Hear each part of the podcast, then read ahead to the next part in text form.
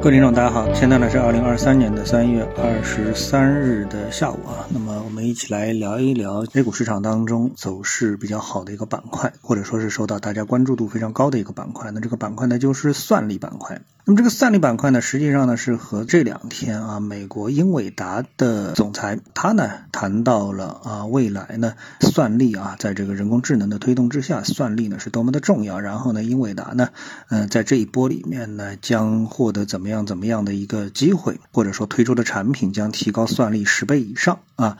那么由此引发了呢，大家对于人工智能 ChatGPT 和算力之间这样的一个逻辑关系。那么觉得呢，在 A 股市场当中的算力板块也将大有所为。那么在这里呢，我觉得不客气的说啊，算力和人工智能啊，这是完全两个层面的一个问题。打个比方吧，比如说你今天想吃一只鸡，对吧？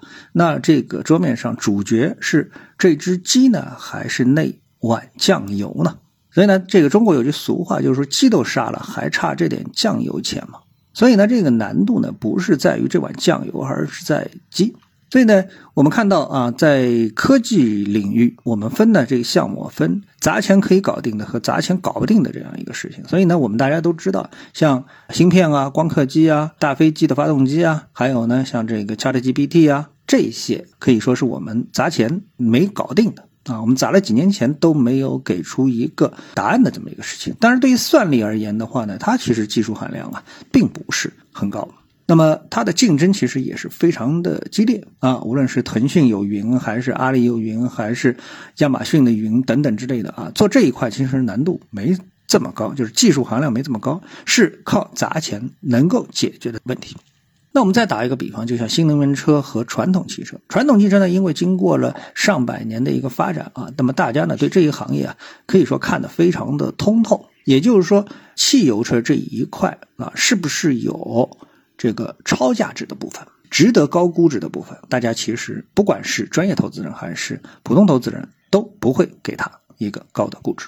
但是呢，我们知道新能源车在刚出来的时候，特别是只有特斯拉一马当先的时候啊，那么这时候呢，包括中国的这个魏小李啊，也是刚刚的出炉。那这时候呢，大家觉得，哎，市场如此广阔，我们都不知道啊，到底这一块能做到多大？那这时候呢，我们会给予它这个高估值的部分。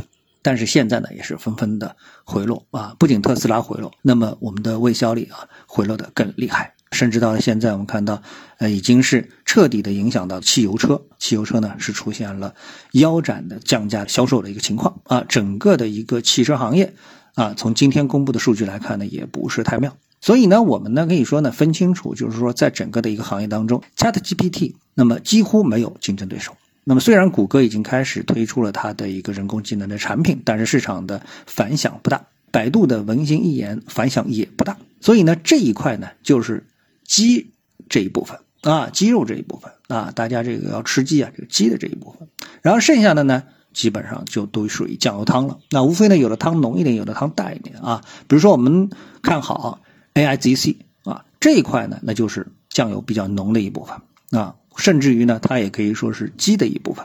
为什么呢？因为 ChatGPT 能够帮助它啊，彻底的改变它的之前的一个商业模式。那么在这一块里面呢，可以给他们带来非常大的一个促进的作用啊。那么这块呢，就是我们可以看好的。而到了算力部分呢，那这就是砸钱可以搞定的事情啊。所以呢，对这个呢，长期或者说给予一个趋势性的看好，我认为呢，理由是非常的不充分。好，那么今天呢，我们就简短的跟大家呢，就这样的一个话题呢，做一个交流。谢谢各位收听，我们下次节目时间再见。